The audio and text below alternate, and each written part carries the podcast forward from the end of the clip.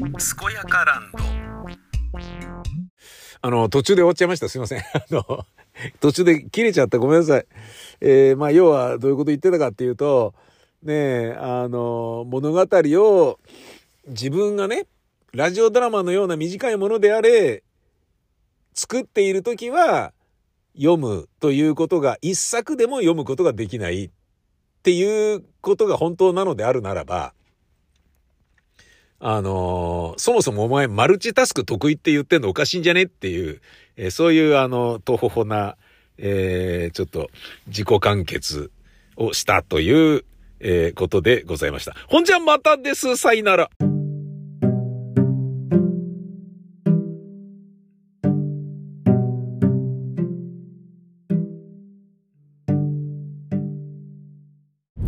すこすこやかやかすこやかランド、正国三太郎です。えー、映画を見る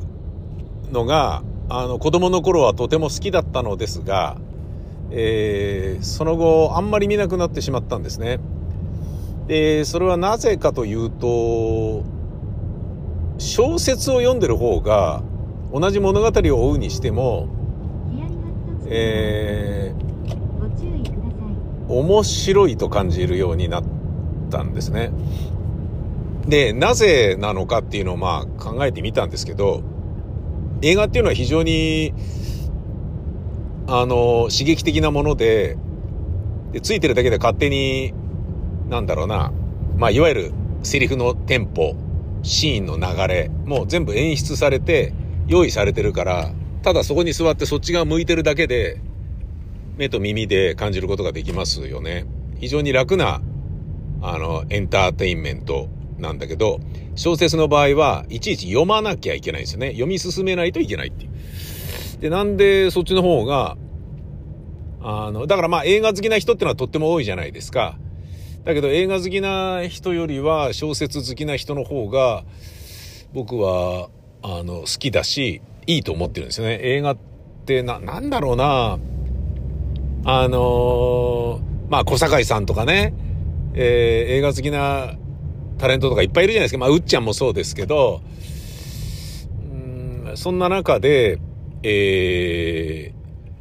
ー、うん、なんて言えばいいんでしょうかね。まあ、あのー、世界観がね、すごいはっきりしてて、で、映画で作品作りにおいて、自分のポリシーとコンセプトを作品ごとではなく映画制作活動において一貫している監督とかいらっしゃるから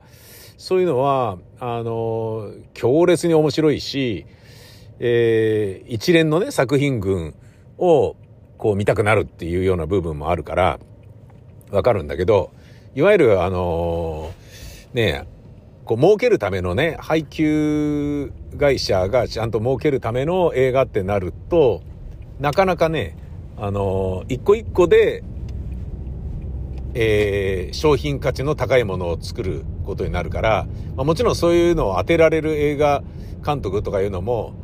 すごいねっていうことになるんだろうけど、でもそこにはなんかね、あんまり個性的なものを感じないので、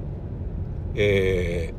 ー、ちょっと残念だなと思うんですよね。この間も言ったかもしれないですけど、パーフェクトデイズのね、ビム・ベンダース監督は、うん、もうあのー、ね、好きな、好き勝手に作ってるから賞が取れるわけで、売れるものっていうのを作ろうとすると、ね、賞にはなかなかたどり着かないし、えー、まあ、賞を取ったとしてもね、それって、なんだろうな、多数決の賞みたいなものだから、あんまり評価に値するものとは僕は思えないんですよね。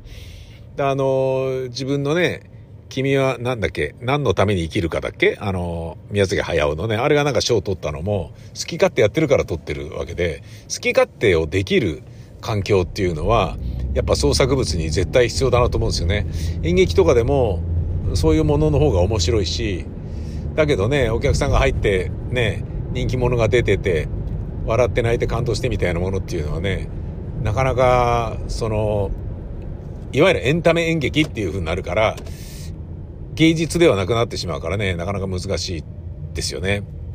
だけど、ね、ある程度集客しないとみたいなことがあるから、そういうこともね、おもねらなければならないみたいなものがある。えー、まあ、さておき、映画そのものが表現形態として、えー、観客席に座っていることで、あの、勝手に自分を楽しませてくれる。観客側は受け身でいい代わりに、読書の場合は小説読むと追わなきゃいけないですよね、文字を。で、集中して想像力を働かせなければいけないから、小説の方が大変だとは思います。じゃあなんでその小説の方が面白いと思ったのかっていうと、まあ、あのー、イマジネーションが何もないからですかね、映画の場合は。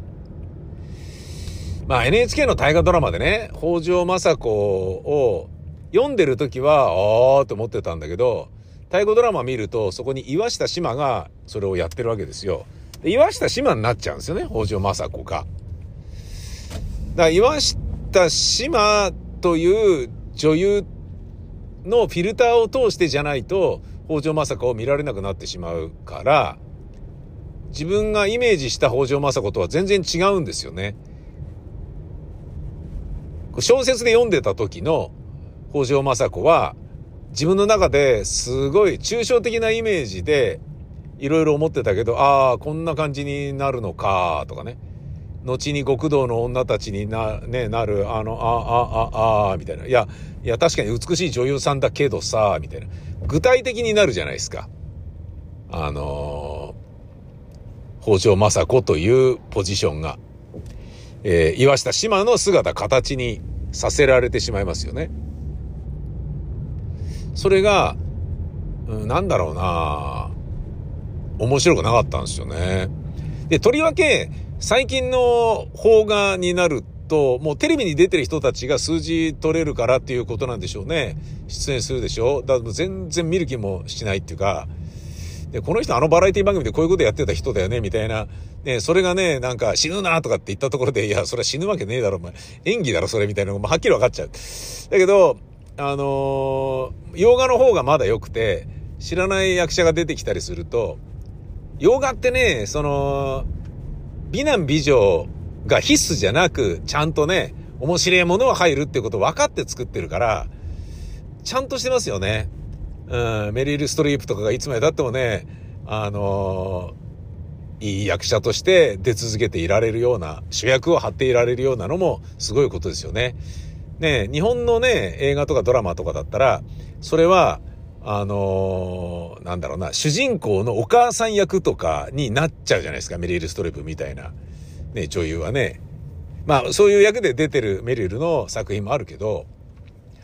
で、ハリウッドスターとか、洋画の場合は、もう作ってる国も多いし、えー、いろんな役者が、えー、出てるから、なんか具体的なイメージをあんまり持たずにおられるんですよね。でマット・デイモンね、宇宙で取り残されると言ったらマット・デイモンとか、そういうのはちょっとありますよ、なんか。ね、それはどうなのかなと思うけどさ。うん。そういうのじゃないものなんかはまだ見れる。だけど、それがね、えー、っと、映画でも、洋画でも、あの、まあ、スティーブ・マックイーン好きだなとかね、アランドロンかっこいいなとか、ジャンポール・ベルモンドあんな変な顔なのにかっこいいのはなんでなんだろうなとかね、子供の頃から思いながら見てたけど、でもその役者のイメージがこういうイメージだよなっていうのがあると、あのー、なんか、それぞれの作品をゼロの、えー、ゼロスタートで印象づけることができないんですよね、どうしても。うん。まあ、格好の巣の上でという1975年の、ね、えー、まあ、演劇界で話題となりた、続けていた作品を映画にして、で、あの、ジャック・ニコルソンとかね、ルイーズ・フレッシャーとか、で、その中に、えー、マーティニっていう役をやっていた、ダニー・デビートっていう役者がいてね、すっごい面白かったんだけど、ダニー・デビートが。そのダニー・デビートのイメージが僕は強かったんだけど、あのダニー・デビートって喜劇俳優として、やっぱキャラクターが強いから名を馳せていったんですよね。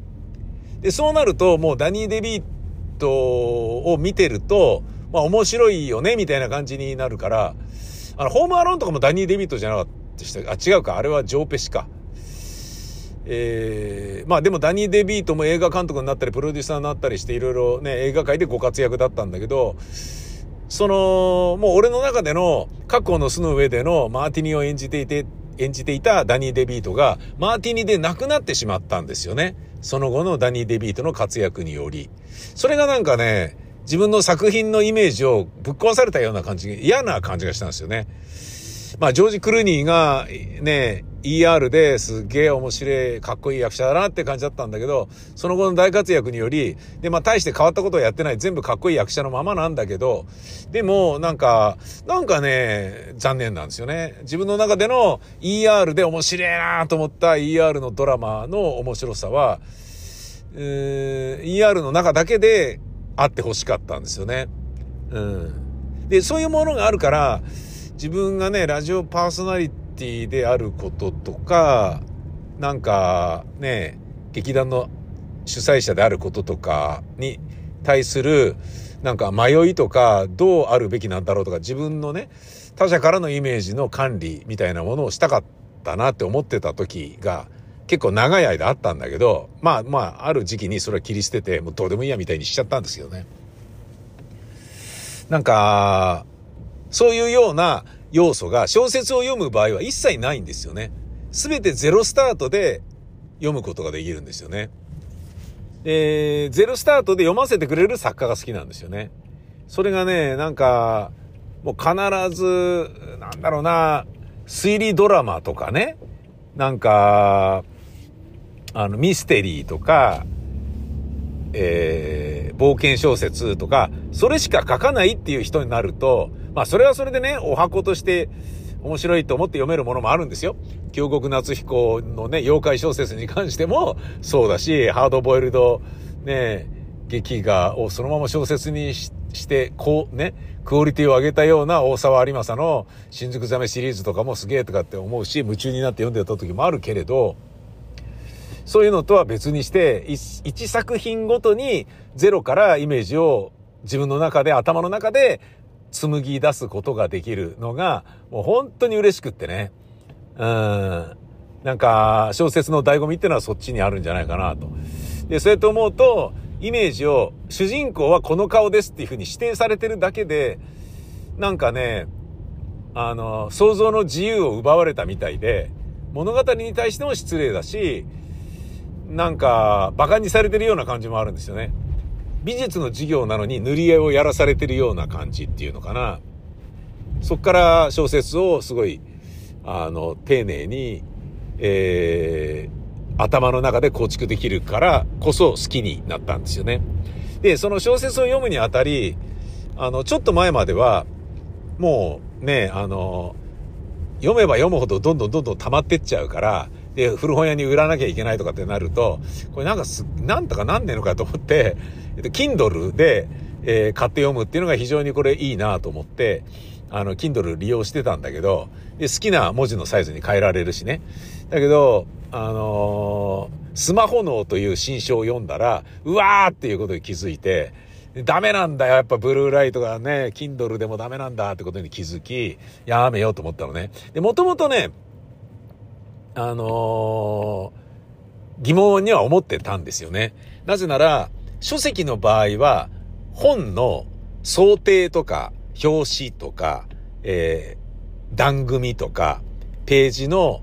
えー、地詰め、行送り、余白がどのぐらい、紙の質がどういう感じ、紙の厚さがどうとか、それによって、こう、ね、この物語なんだからこの世界観で作りてえよなっっていう風に、ハードカバーなのか否かとか、腰巻きに何て書いてあるのかとかね。そういったようなことを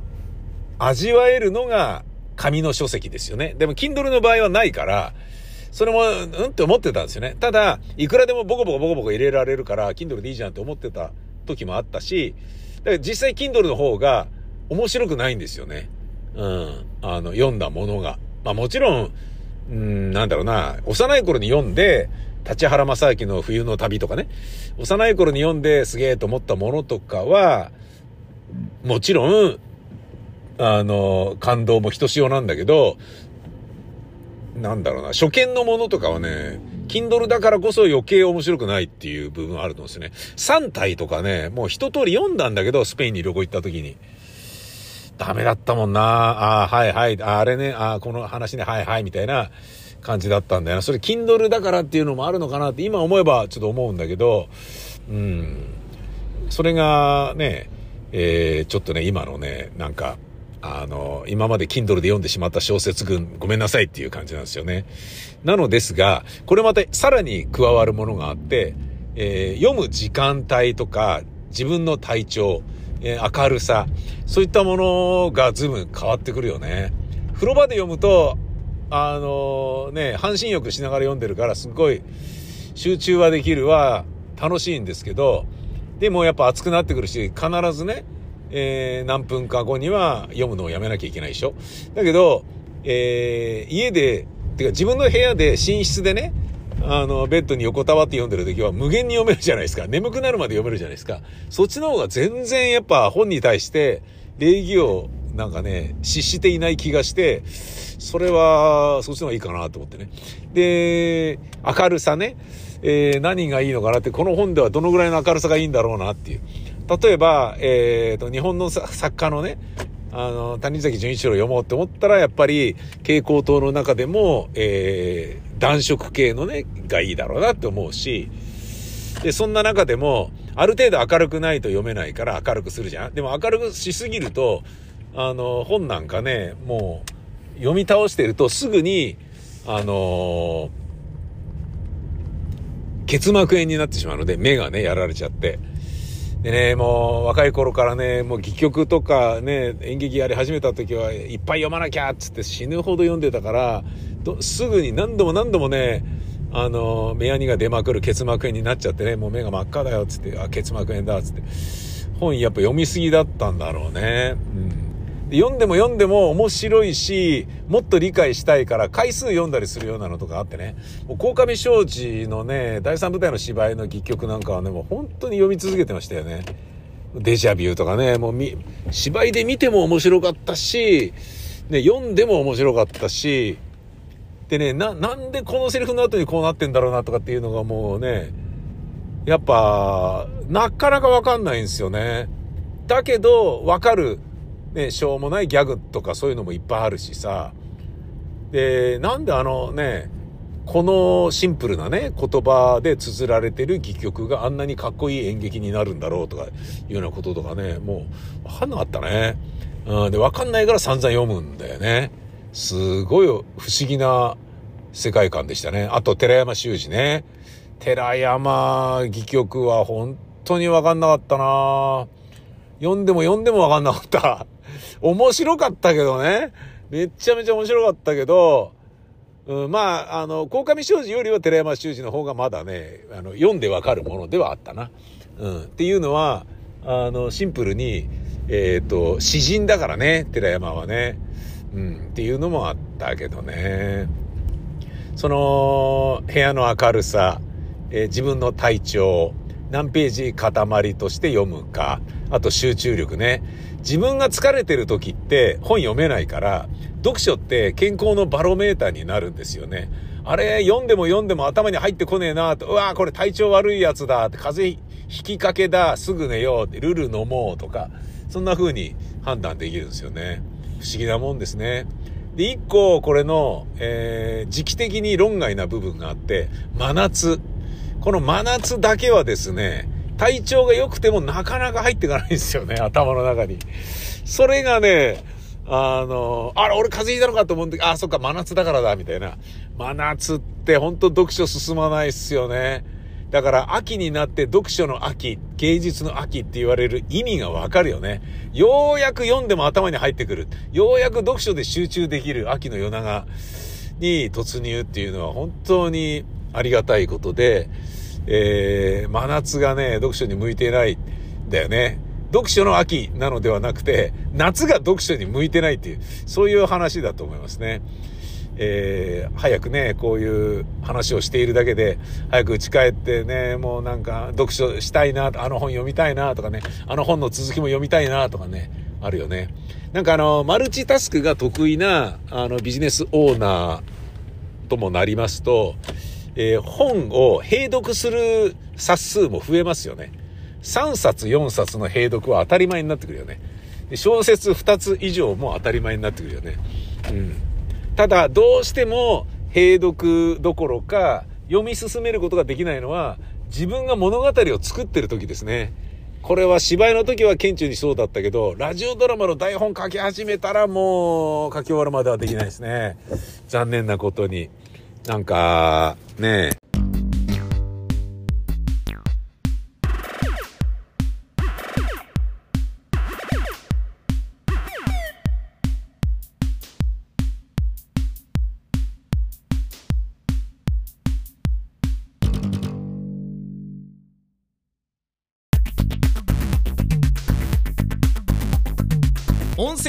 ンツ「正国三太郎健やかエンパシー」では皆様からの指令を募集しています。あそこに行ってあれをしてこいよ。地元の自慢のあのお店を紹介するわ。伝承話の元となる名所旧跡などをメールでお送りください。宛先は info アットマークマサさん .info info アットマークまささん .info いろんなところのいろんなものをまさくにさんに教えてあげようぜ。採用された指令はもれなくコンテンツ内で紹介されます。当たり前だね。